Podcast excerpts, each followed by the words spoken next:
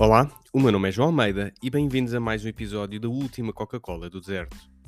Hoje é dia 21 de fevereiro de 2022 e irei falar de fábulas e oportunidades perdidas.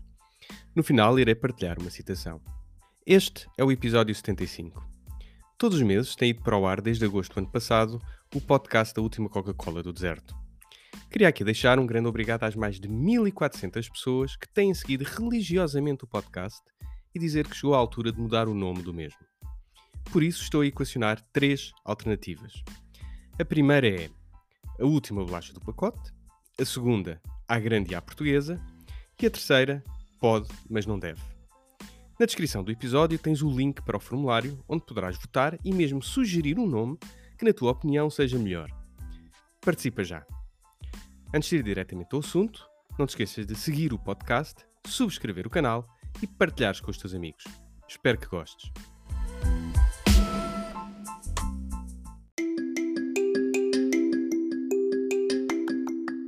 Este fim de semana, a Câmara de Leiria apresentou queixa à GNR por vandalismo no sítio do Lapedo.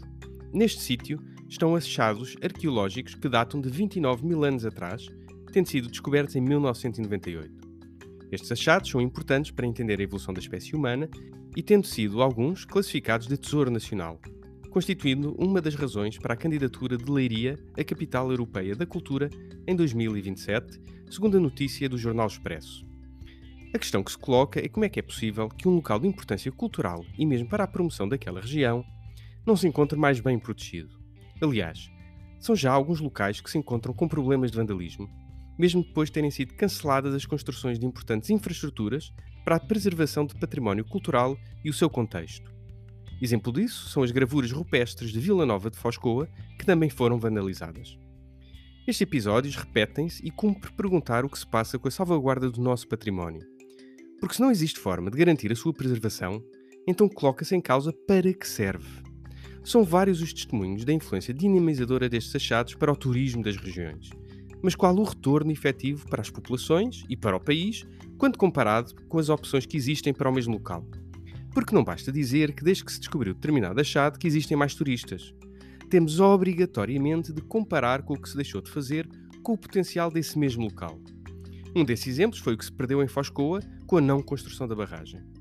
Montargil, por exemplo, para além de ter uma barragem, o maior lago artificial da Europa, que permite a produção agrícola, ainda tira partido das oportunidades de turismo da natureza que agora existem.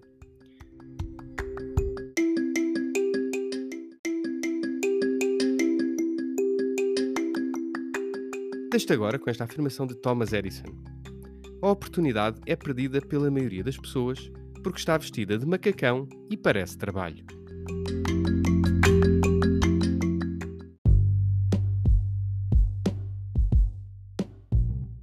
E assim chegamos ao final do nosso episódio.